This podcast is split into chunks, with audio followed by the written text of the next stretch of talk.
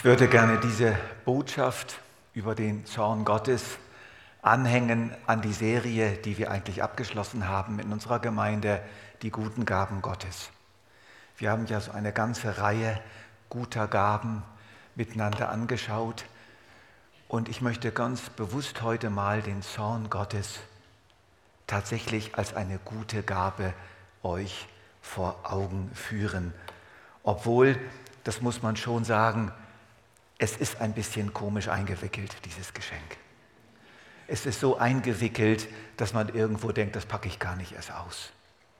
Und das Geschenkpapier ist so stachelig, dass man sich die Finger dran wundreiben kann. Ich habe mich sehr lange mit dem Zorn Gottes auseinandergesetzt und es ist tatsächlich so, ich habe wunde Finger dabei bekommen.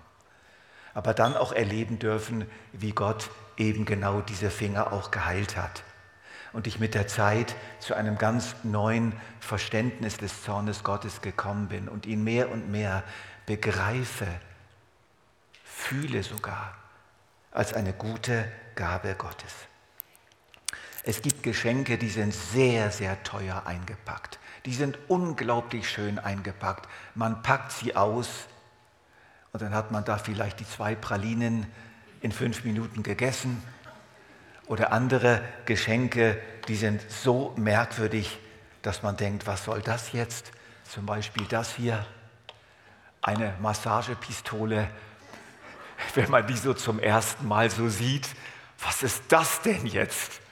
Ich habe sie schon ein paar Mal gebraucht. Ich habe eine zu Hause. Sie tut wirklich gut. Sie hämmert. Eine große Kugel bohrt man in die Muskulatur und dann macht es bub, bub, bub, bub, bub, bub, bub, bub. Und dann merkt man mit der Zeit, wie der Muskel sich entspannt und wie es wirklich gut tut. Und der Zorn Gottes ist auch so eine Massagepistole. Die kommt manchmal daher wie ein Hammer. Und man denkt, das überlebe ich nicht. Manchmal ist es ja auch so, wenn einem eine Hüfte wieder eingerenkt wird. Ich weiß nicht, wer das schon mal erlebt hat. Das ist ein Wahnsinnsschmerz. Und dann merkt man, danke, es war gut so. Der Zorn Gottes ist nicht harmlos. Ich will den Zorn Gottes nicht schönreden. Aber ich möchte die, euch den Zorn Gottes vorstellen als etwas, was zu Gott gehört und was wirklich auch gut ist. Es ist ein Geschenk, was aus der Liebe Gottes kommt. Und man braucht ein bisschen Zeit, man braucht Einfühlungsvermögen, man braucht auch ein Stück gesundes Bibelstudium, man braucht Informationen und auch viel Erfahrungen mit sich selbst und anderen, um mit der Zeit zu einem Verständnis des Zornes Gottes zu gelangen, wie es auch in der Bibel einfach da ist. Der Zorn Gottes ist kein Nebenthema in der Bibel. Der Zorn Gottes ist nicht so irgendwie so eine Speziallehre, sondern der Zorn Gottes kommt im Alten Testament über 400 Mal vor. Und zwar unter den verschiedensten Bezeichnungen, in den verschiedensten Geschichten. Es ist ein Thema, was sich durch alle Bücher hindurchzieht. Die fünf Bücher Mose, Josua, Richter, die Psalmen, in ihnen ist vom Zorn Gottes die Rede. Die Propheten reden immer wieder Zorn, immer wieder vom Zorn Gottes. Und dann kommt das Neue Testament und dann denkt man vielleicht, jetzt hört es auf. Nein, es geht voll weiter bis zum letzten Buch der Bibel. Über 40 Mal ist auch im Neuen Testament vom Zorn Gottes die Rede. Es ist also ein Thema, über das wir tatsächlich einfach mal nachdenken sollten, weil es wirklich ein urbiblisches Thema ist. In Offenbarung 6, 5, 6, 15 bis 17 heißt es, die Könige der Erde, die hohen Beamten und die Generäle, die Reichen und die Mächtigen, aber auch alle anderen Menschen, Sklaven genau wie Freie, flüchteten ins Gebirge und versteckten sich dort in Höhlen und Felsspalten. Sie flehten die Berge und Felsen an, fallt doch auf uns und verbergt uns vor den Blicken dessen, der auf dem Thron sitzt und vor dem Zorn des Lammes. Denn jetzt ist er da, der furchtbare Tag, an dem ihr Zorn über uns hereinbricht. Wer kann da noch bestehen? Es ist hier tatsächlich von einem gemeinsamen Zorn die Rede, ihr Zorn von Gott, dem Vater und dem Lamm Gottes, Jesus Christus. Die beiden sind zornig und die Menschen auf der Erde spüren es und spüren diesen Zorn als so schrecklich, dass sie lieber von den Bergen ähm, äh, bedeckt werden wollen als von diesem Zorn Gottes. Und trotzdem ist auch dieser schreckliche Zorn zum Schluss der Menschheitsgeschichte ein guter Zorn, denn er beendet das Böse und er schafft Raum für eine ganz neue, gerechte Welt. Gottes Zorn ist eine gute Gabe. Und ich würde euch jetzt gerne einige Beispiele von diesem Zorn Gottes vor die Augen führen. Moment. Auch wenn wir irgendwie denken, also dieses Geschenk, das packe ich nicht aus, aber ich möchte es mit euch etwas auspacken. Überall in der Bibel und im Leben begegnen wir Gottes Zorn. Der Zorn Gottes entbrennt gegen Mose, als der sich alle möglichen Ausreden ausdenkt, damit er ja seinen Auftrag nicht erfüllen muss. Und der Zorn Gottes entbrannte gegen Mose, heißt es. Mose, Gott war wirklich zornig, dass er sie sträubt und sträubt und sträubt, dieser Mose. Und er brauchte doch jemand, den er nach Ägypten schicken konnte, um das Volk zu erlösen. Und etwas später sagt Gott den Israeliten, keine Witwe oder Waise dürft ihr bedrücken. Falls du sie in irgendeiner Weise bedrückst, dann werde ich, wenn sie wirklich zu mir schreien, ihr Geschrei gewiss erhören. Und mein Zorn wird entbrennen. Und ich werde euch mit dem Schwert umbringen, sodass eure Frauen Witwen und eure Kinder Waisen werden. Hier merken wir diese Leidenschaft Gottes für die Armen und die Unterdrückten. Und wenn sein eigenes Volk an diesem Punkt anfängt, die Weisen und die Armen zu unterdrücken und ungerechte Verhältnisse wuchern zu lassen, dann wird sein Zorn losbrechen und Gott verspricht es seinem Volk. In ähnlicher Form wird diese Drohung viele Male wiederholt, dann später auch von den späteren Propheten. Also Gottes Zorn staut sich auf und bricht eines Tages los, wenn wir uns ungerecht verhalten. Das ist so eine Form des Zornes Gottes. Er wendet sich gegen Ungerechtigkeit und es kommt der Punkt, wo Gott sagt, bis hierher und nicht weiter. Es gibt aber auch den eifersüchtigen Zorn Gottes. Eifersucht als adäquater, als angemessener Ausdruck einer echten Liebe. Dieser eifersüchtige Zorn Gottes kommt daher, dass Gott sich tatsächlich mit seinem Volk auf eine reale, wirkliche Liebesbeziehung eingelassen hat und einlässt bis heute. Denn du darfst dich vor keinem anderen Gott anbetend niederwerfen. Denn der Herr, dessen Name eifersüchtig ist, ist ein eifersüchtiger Gott. Die gute Nachricht übersetzt das in, in einem ähnlichen Vers ganz gut. Ich bin der Herr, dein Gott. Ich habe dich aus Ägypten herausgeführt. Ich habe dich aus der Sklaverei befreit. Du sollst keine anderen Götter neben mir haben. Wirf dich nicht vor fremden Göttern nieder und diene ihnen nicht, denn ich, der Herr, dein Gott, bin ein leidenschaftlich liebender Gott und erwarte auch von dir ungeteilte Liebe. Wenn sich jemand von mir abwendet, dann ziehe ich dafür noch seine Nachkommen zur Rechenschaft bis in die dritte und vierte Generation. Das ist die Logik, die Logik des Zorns Gottes. Er kommt aus einer Liebe, die ernst macht mit einer wirklichen Beziehung, auf die Gott sich wirklich einlässt. Wir sind ihm eben nicht gleichgültig. Er hat einen Bund mit uns geschlossen. Er möchte unsere Gegenliebe. Und wenn er so viel Aufwand betreibt für uns und dann gehen wir irgendwo zu anderen Göttern und lieben andere Dinge und lassen ihn links liegen, dann wird er zornig. Und das ist absolut logisch und das scheint mir auch richtig zu sein, immer richtiger.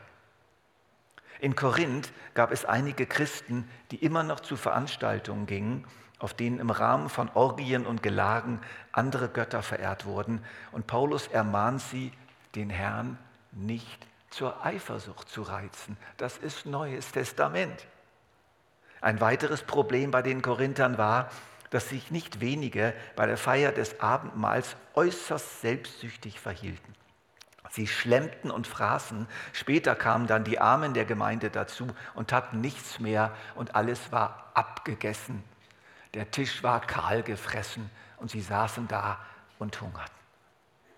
Und Paulus schreibt dieser Gemeinde, das ist übrigens der Grund, weshalb so viele von euch schwach und krank sind. Manche aus eurer Gemeinde sind sogar gestorben. Würden wir uns selbst einer kritischen Beurteilung unterziehen, dann müsste der Herr uns nicht richten. Wenn er uns allerdings straft, tut er es, um uns auf den rechten Weg zu bringen, damit wir nicht zusammen mit der übrigen Welt verurteilt werden. Also ganz klar, der Zorn Gottes traf die Korinther. Und sie merken, wir merken aber hier auch schon, dass dieser Zorn eigentlich den Sinn hatte, sie zur Besinnung zu bringen, sie zurückzubringen, damit er sie nicht später mit der übrigen Welt verurteilen müsste.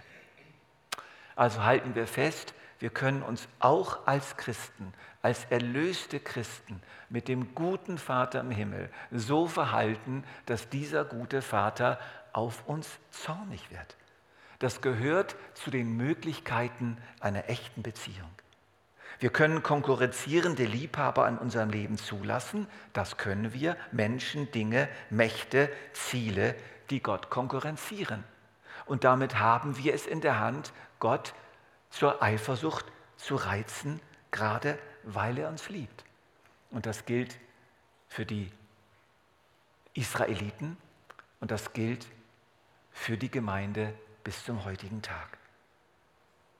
Der Gott des Alten Testaments, der Gott der Juden als der zornige Gott und der Gott des Neuen Testaments, der Gott der Christen, der nicht mehr zornig ist, das sollten wir uns ein für allemal abschminken. Das ist wirklich eine Irrlehre. Und die läuft immer mit, dieser Irrlehre, bis zum heutigen Tag. Die Christen werden sie fast nicht los. Der böse, zornige Gott des Alten Testaments und der liebe und der sanftmütige Gott des Neuen Testaments. Vergesst das. Es ist falsch. Der Zorn Gottes zieht sich durch bis zum Schluss der Bibel. Von Jesus lesen wir, dass er voller Zorn war über die Pharisäer, die sich darüber aufregten, dass er es wagte, am Ruhetag einen Mann mit einer verkrüppelten Hand zu heilen. Und da heißt es, er sah sie der Reihe nach an, voll Zorn und zugleich tief betrübt über ihr verstärktes Herz. Das ist ein wunderschöner Einblick in den Zorn Gottes, in den Zorn seines Sohnes. Dieser Zorn Gottes ist immer vermischt mit tiefer Betrübnis, mit tiefer Trauer. Später, nach seiner Auferstehung, lässt unser sanfter Jesus durch Johannes der Gemeinde in Laodicea ausrichten, ich weiß, wie du lebst und was du tust. Ich weiß, dass du weder kalt noch warm bist. Wenn du doch das eine oder das andere wärst, aber weil du weder warm noch kalt bist, sondern lauwarm, werde ich dich aus meinem Mund ausspucken. Das hat Jesus gesagt, nicht der Gott des Alten Testaments. Noch ein Wort aus dem Alten Testament, das auch noch zum Zorn Gottes gehört und wo wir uns alle, wir alle hier heute Morgen, einfach sehr gut wiederfinden. Psalm 90. Du reißt die Menschen aus dem Leben, sie entschlafen. Sie sind so vergänglich wie frisch emporgewachsenes Gras, das am Morgen sprießt und blüht und am Abend welkt und verdorrt. Ja, wir vergehen durch dein Grimm. Wir erschrecken, wenn dein Zorn uns trifft. Ach, alle unsere Tage schwinden dahin, weil dein Zorn auf uns lastet. Wir durchleben unsere Jahre so rasch, als wären sie ein kurzer Seufzer. Wer aber erkennt wirklich, wie gewaltig dein Zorn und dein Grimm ist? Wer begreift, welche Ehrfurcht dir gebührt? Lehre uns bedenken, wie wenig Lebenstage uns bleiben, damit wir ein Herz voll Weisheit erlangen. Ganz klar, unmissverständlich, unsere Sterblichkeit, unsere Anfälligkeit ist ein Ausdruck des Zornes Gottes. Sein Zorn steckt dahinter und betrifft uns alle, ausnahmslos. Unsere Sterblichkeit, Unvergänglichkeit zeigt, dass etwas ganz und gar nicht in Ordnung ist mit dieser Welt und mit uns allen. Und mir scheint, dass dieser Zorn Gottes, das ständig lauernde und wuchernde Böse in unserer Welt, auch durch schmerzhafte Mittel der Vergänglichkeit begrenzt. Das ist so. Wir haben das offensichtlich nötig, dass wir begrenzt werden. Wenn wir nicht begrenzt werden würden in unserer Lebensdauer, in unserer Möglichkeit, alles zu tun, was uns in den Sinn kommt, wir wären alle nicht mehr da. Die Welt würde nicht mehr existieren. Der Zorn Gottes kann eben auch wie ein Feuer sein, das völlig vernichten kann. Darum lasse ich euch meinen Zorn spüren. Er wird euch vernichten wie ein Feuer. Das habt ihr euch selbst zuzuschreiben. Ihr bekommt, was ihr verdient. Darauf gebe ich, Gott der Herr, mein Wort. Ich möchte Verse dieser Art nicht aus der Bibel herausschneiden. Ich möchte sie ernst nehmen. Sie gehören zur Botschaft von Gott hinzu.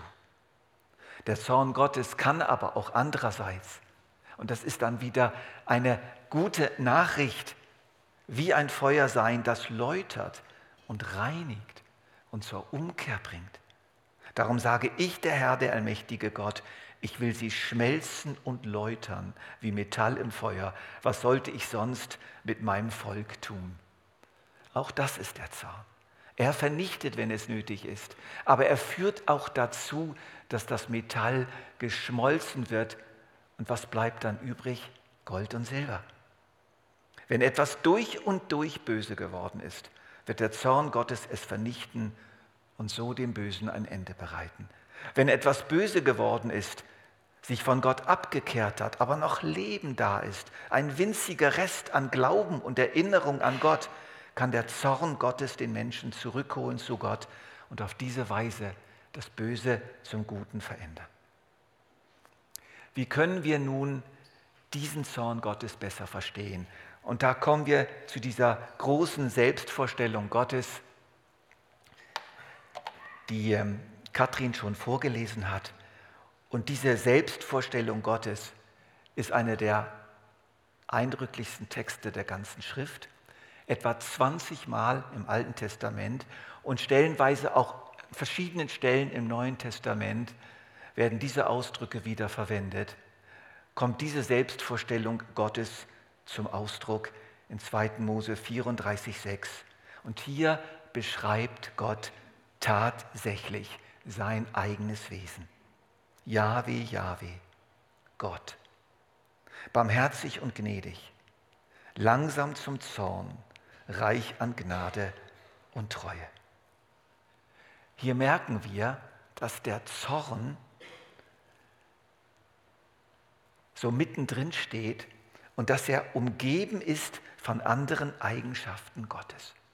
Und das finde ich so schön an dieser Stelle. Wir spüren, wie der Zorn einen Rahmen kriegt, eine Umgebung bekommt, dass man merkt, dieser Zorn ist nicht etwas ganz Isoliertes, sondern er ist eingebettet in zentrale Eigenschaften Gottes. Und dann sehen wir gleichzeitig, das interessanterweise hier nicht steht, zornig, es könnte ja auch hier stehen, Jahwe, Jahwe, Gott, barmherzig und gnädig, zornig, reich an Gnade und Treue. Genau das steht hier nicht. Es steht langsam zum Zorn. Andere Übersetzungen geben wieder geduldig. Und das ist natürlich dann schon eine recht starke Verfremdung. Es steht eben wirklich im Hebräischen langsam zum Zorn. Das heißt, der Zorn ist keine Eigenschaft Gottes. Gott ist gnädig. Gott ist barmherzig. Gott ist reich an Güte. Damit ist diese Bundesgüte gemeint, diese ständige Zuwendung und Versorgung. Und Gott ist reich an Treue. Das ist Gott. Aber er ist nicht zornig, sondern er ist langsam zum Zorn. Und das bedeutet, dass die, der Zorn Gottes eine Möglichkeit in Gott ist. Keine Eigenschaft, eine Möglichkeit. Und diese Möglichkeit tritt dann in Kraft, wenn lange Zeit irgendetwas passiert, geschieht, praktiziert wird, was sich gegen Gott richtet, was die Menschen zerstört, was seine Pläne sabotiert. Aber er wartet und er wartet und er wartet und er wartet und er wartet immer noch und er wartet immer noch. Und dann kommt der Zorn. Und glücklicherweise kommt er dann. Wie lange haben, wie oft haben wir in den Psalmen dieses Wort? Wie lange, Herr, wie lange? Wie lange dauert es noch, dass du uns Recht verschaffst? Wie lange lässt du das Böse noch gewähren? Aber es gehört eben zum Zorn, dass er langsam ist. Aber dann kommt er auch wirklich. Es ist eine Möglichkeit, die in Gott tatsächlich da ist. Sie gehört zu unserem lebendigen Gott, diese Möglichkeit. Zorn Gottes hat also immer eine Vorgeschichte. Der Zorn Gottes hat also nichts, aber auch gar nichts zu tun mit irgendwelchen unkontrollierten Wutausbrüchen. Wenn der Zorn entbrennt, dann klingt das zwar so, als er plötzlich aus dem Nichts heraus da ist. Nein, es stimmt nicht. Er hat eine lange Vorgeschichte. Dahinter steckt eine lange Geduld. Gott wartet und gibt Zeit und gibt nochmal Zeit. Aber diese Zeit ist dann auch irgendwann mal zu Ende. Paulus sagt im Römerbrief, ist euch Gottes unendlich reiche Güte, Geduld und Treue denn so wenig wert? Seht ihr denn nicht, dass gerade diese Güte euch zur Umkehr bewegen will? Zuerst kommt einfach mal eine Menge Güte und eine Menge Gnade. Und das ist das erste Mittel Gottes. So will er die Menschen bewegen. Aber dann fährt Paulus fort, ihr aber weigert euch hartnäckig, zu Gott zu kommen und euer Leben zu ändern. Es ist allein eure Schuld, wenn Gottes Zorn auf euch immer größer wird und euch schließlich am Tag des Gerichts mit ganzer Härte trifft. Und der Tag des Gerichts kommt auf jeden Fall in der Zukunft, aber oft kommen auch diese Gerichtstage bereits in diesem Leben. Und irgendwann wird ein Mensch auch in diesem Leben schon bittere Konsequenzen seiner Hartnäckigkeit spüren. Und einige wenige begreifen, ich habe es verdient. So wie der Schächer am Kreuz, der am Kreuz begriffen hat, ich bin schuldig, ich was, wir hier passiert, was hier geschieht, wir sind es wert. Und be begreift zum ersten Mal, dass Gott barmherzig ist und sich an diesen Gott wendet und dann auch mit diesem Gott ins Paradies kommt. Gnade, Barmherzigkeit, dann der Zorn, der langsame Zorn und dann schon wieder, gerade sofort, Güte und Treue. Der Zorn hat nicht das letzte Wort. Es heißt im Psalm 107, Gott wird nicht ewig rechten und nicht ewig zürnen. Und in Jesaja 57, Vers 16 heißt es, ich will sie nicht ständig anklagen und nicht für immer zornig sein, denn sonst würden sie vergehen, die Menschen, die ich doch selbst geschaffen habe. Diese Begleitung des Zornes, des langsamen Zornes durch Barmherzigkeit und Gnade und Güte und Treue ist schon etwas Besonderes. Das hilft wirklich sehr, diesen Zorn Gottes nicht aus der Bibel rauszuschneiden, sondern ihn als Teil eines großartigen Gesamtpakets der Liebe Gottes zu betrachten. Und da heißt es am Anfang, Jahwe, Jahwe, Jahwe, Jahwe. Das ist ganz enorm. Das könnten wir nämlich so übersetzen, ich bin da für dich. Ich bin da für dich. Das ist die Bedeutung dieses Namens. Das, so fängt Gott diese Selbstvorstellung an. Ich bin da für dich. Und nochmal, ich bin da für dich. Und das Wort Gott können wir so wiedergeben, ich bin unendlich kompetent und weiß, was ich tue. Und die Barmherzigkeit, das ist die Eigenschaft Gottes, dass er mitleidet, innerlich mitfühlt und deswegen auch die Gnade walten lässt. Das sind konkrete Aktionen, die aus der Barmherzigkeit kommen. Und dann kommt nachher die Güte, das ist das stetige Erweisen an Freundlichkeit und Versorgung. Und die Treue, das ist die absolute Verlässlichkeit Gottes. Du kannst dich auf mich verlassen. Ich habe einen Bund mit dir geschlossen und dabei bleibe ich. Das alles umgibt den Zorn. Das alles zeigt uns den wahren Charakter von Gottes Zorn. Er qualifiziert ihn sozusagen. Ich bin da für dich. Ich bin unendlich kompetent und weiß, was ich tue. Ich bin barmherzig und gnädig und deshalb warte ich lange, bis ich zornig werde. Und meinem Zorn folgen reiche Güte und Treue, wenn ihr euch durch ihn zurechtbringen lässt. So können wir mit Fug und Recht dieses Wort verstehen. Und jetzt möchte ich euch noch eine weitere Folie vorstellen und diese Folie euch mitgeben als eine Art Merkfolie.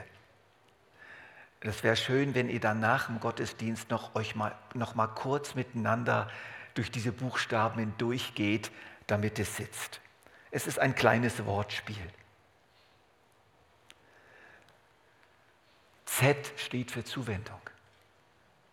Zuwendung bedeutet, dass hinter Gottes Zorn nur eines steht, dass er den Menschen zugewandt ist. Jemand, der sich verabschiedet hat, jemand, der den Menschen den Rücken zukehrt, muss nicht mehr zornig sein. Es ist völlig egal, was die Menschen da unten machen. Aber wenn ich einem Menschen zugewandt bin, wenn ich für ihn da bin, zu ihm gewandt bin, dann ist mir das eben nicht egal, was der macht und ob der sich zerstört und ob der andere zerstört. Es ist mir nicht egal. Ich werde reagieren, weil ich zugewandt bin. Das O steht für Orientierung. Der Zorn Gottes verschafft dem Menschen immer wieder eine Orientierung. Viel, viel mehr als wir denken. Ob wir Christen oder nicht Christen sind, hilft uns der Zorn dazu, zu realisieren, was falsch läuft in dieser Welt. Zum Beispiel der Zorn der Aktivisten, der Zorn der Klimakleber, der Zorn so vieler Menschen, die einfach nicht schweigen können, weil sie so zornig sind über die schändliche Ungerechtigkeit. Wisst ihr, was das ist? Es ist nichts anderes als eine Portion des Zornes Gottes, die er hineingelegt hat in bestimmte Menschen, die dann auch dafür kämpfen. Und es gibt dann eine Orientierung. Ich glaube, dass der Zorn Gottes in all seinen Formen sehr stark dazu verhilft, dass die Menschen bis heute eine Art Orientierung haben. Natürlich werden viele diese Orientierung ablehnen. Natürlich werden viele weiter sagen, ich folge meinen eigenen Wegweisern. Aber viele werden innerlich spüren, hoppla, hier ist etwas nicht in Ordnung und bekommen eine Orientierung. Und dann das R, richten. Und das ist ja, wir haben ja hier im Deutschen ein richtig gutes Wort. Richten bedeutet begradigen. Richten bedeutet Recht sprechen. Richten bedeutet, ich setze das Recht durch. Ich kläre, ich begradige, ich mache es wieder richtig. Der Zorn Gottes ist ein richtender Zorn, der immer wieder begradigt und der auch am Schluss der Menschheitsgeschichte und auch im letzten Gericht Gottes, wenn er da waltet, viele, viele Dinge endlich richtet, sie endlich recht macht, dem Bösen endlich den Garaus macht und so die Dinge endlich gerade werden und aus dieser totalen Verkrümmung herauskommen. Und dann das N, Notwendigkeit. Der Zorn Gottes muss sein. Der Zorn Gottes ist Teil der Möglichkeiten Gottes. Der Zorn Gottes bedeutet, dass Gott seine Pläne durchsetzt und dass es notwendig ist. Es ist notwendig, dass das böse den Zorn Gottes erlebt. Es ist notwendig, dass uns der Zorn Gottes trifft, wenn wir in irgendeiner Eigenschaft in unserem Leben ständig gegen Gott laufen und immer wieder Nein sagen zu seinen Impulsen, dann halte ich es für notwendig, dass dann auch eine Portion des Zornes Gottes uns trifft, um uns zu orientieren, um etwas in uns zu berichtigen, um uns die Zuwendung Gottes erfahren zu lassen. Merkt euch diese Buchstaben und geht sie nachher nochmal miteinander durch. Unsere Antwort. Unsere Antwort auf Gottes Zorn ist relativ einfach. Ich schlage zwei vor, dass wir uns verabschieden von einem einseitigen Gottesbild. Dass wir einfach der Philosophie der Zeit, die nur noch den lieben Gott will, die nur noch einen Gott will, der auf jeden Fall nicht mehr zornig sein darf, dass wir uns von diesem Gottesbild verabschieden und von diesem Märchen des Unterschiedes zwischen dem zornigen Gott des Alten Testaments und dem nur liebenden, zarten Gott des Neuen Testaments. Und die zweite Antwort ist eine gesunde Ehrfurcht. Was schließen wir daraus, liebe Freunde? So sagt Paulus. Ihr habt immer befolgt, was ich euch weitergegeben habe. Hört aber nicht nur auf mich, wenn ich bei euch bin, sondern erst recht während meiner Abwesenheit. Arbeitet mit Furcht und Zittern an eurer Rettung. Und doch ist es Gott allein, der beides in euch bewirkt. Er schenkt euch den Willen und die Kraft, ihn so auszuführen, wie es ihm gefällt. Hier haben wir wieder diese gute Balance. Ja, schafft mit Furcht und Zittern. Gott ist ein verzehrendes Feuer. Spielt nicht mit ihm, irrt euch nicht. Gott lässt sich nicht spotten. Aber er ist der, der euch auch hilft auf dem Weg, der es mit euch und in euch vollbringt. Schauen wir noch mal zum Abschluss auf diese Worte. Nehmen Sie noch mal tief in uns auf, Jahwe, Jahwe, Gott, barmherzig und gnädig, langsam zum Zorn und reich an Güte und Treue. Und das alles ist ein Ganzes. Nehmt bitte nichts aus diesem Text und aus Gott heraus und schafft euch kein eigenes Gottesbild, was so ist, wie ihr ihn gerne so schön zahm und frisiert hättet. Amen.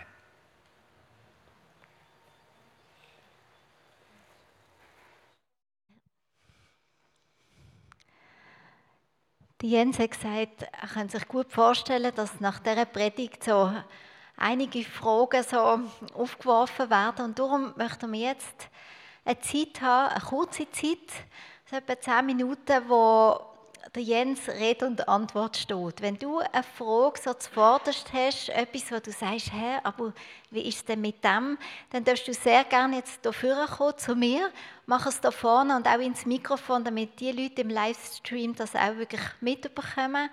Und dann wird der Jens sehr gerne, so gut er das kann, eine Antwort geben. Also überlegt kurz, gibt es gerade etwas, was jetzt gerade während der Predigt aufgekommen ist und dann komm doch führen. Wolfgang, du machst den Anfang. Also meine Frage ist, wann weiß ich, wann der Zorn Gottes dran ist? Wann, wenn ich mich betroffen fühle, ich fühle mich schlecht, ich fühle, dass etwas falsch gelaufen ist in meinem Leben oder aus, aus der Norm, mal so sagen, wann weiß ich, ob es der Zorn Gottes ist oder nicht?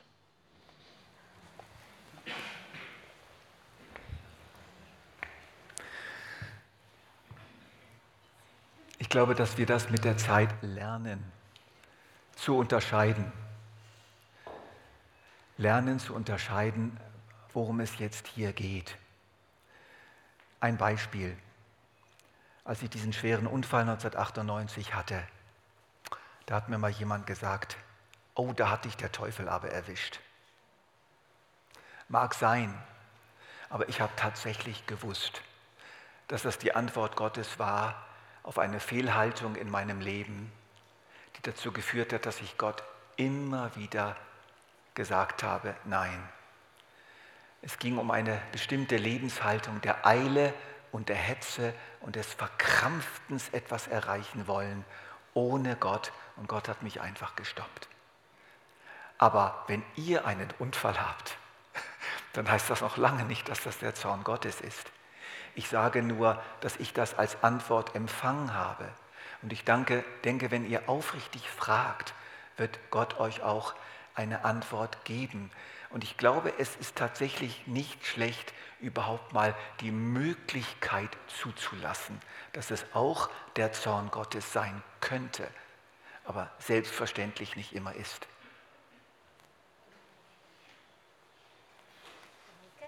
Weitere Fragen? Also nutze Zeit, weil sie ist nicht so lang.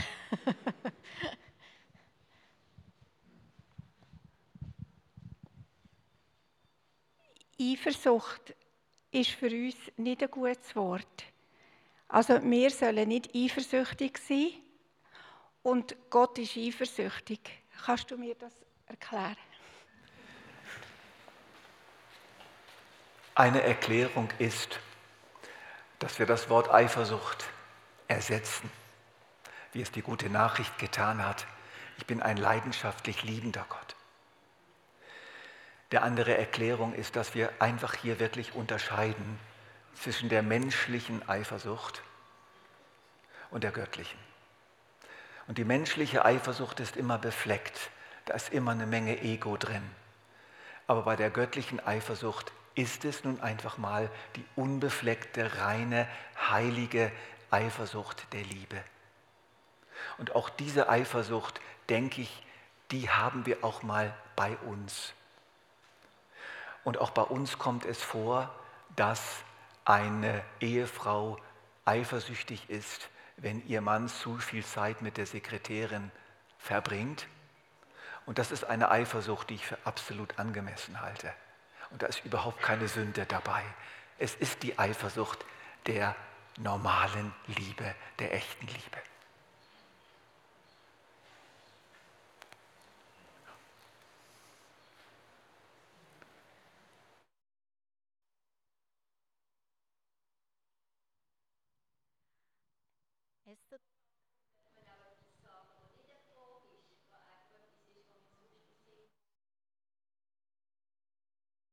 Okay.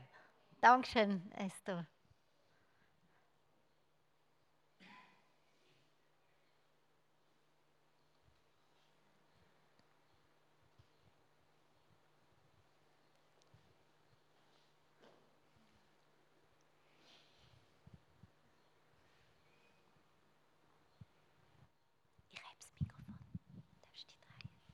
Also ich bin im Moment unsicher, ob der Zorn Gottes ein Teil seines Wesens ist oder einfach eine Auswirkung von dem, was ich tue oder eben nicht tue.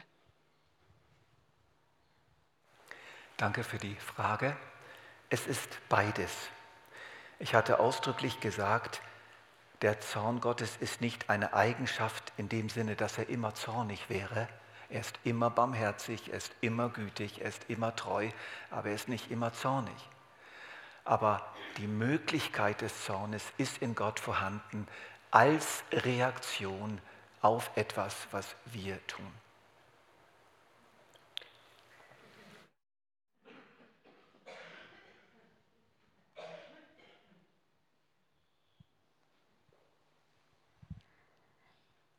Letzte Frage noch.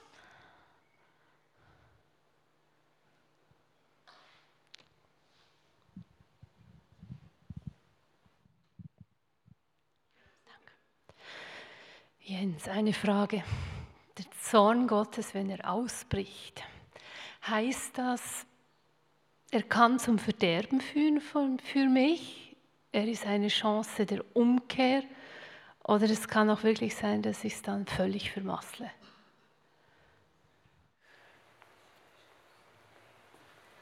Das ist eine sehr heikle Frage. Und ich muss jetzt ganz mutig sein und sagen, ich kann es tatsächlich vermasseln. Diese Möglichkeit haben wir, die beschreibt der Hebräerbrief eindeutig. Ich kann mich so sperren, ich kann mich so abgrenzen, dass mich dann tatsächlich nur noch der Zorn Gottes trifft. Ich denke, das war bei Judas der Fall, der lange mit Jesus zusammen war. Es gibt diese Möglichkeit, dass ich es vermassle, aber ich glaube glücklicherweise, dass es selten vorkommt. Aber die Möglichkeit ist einfach da. Das gehört zu unserer Würde als reale Beziehungswesen.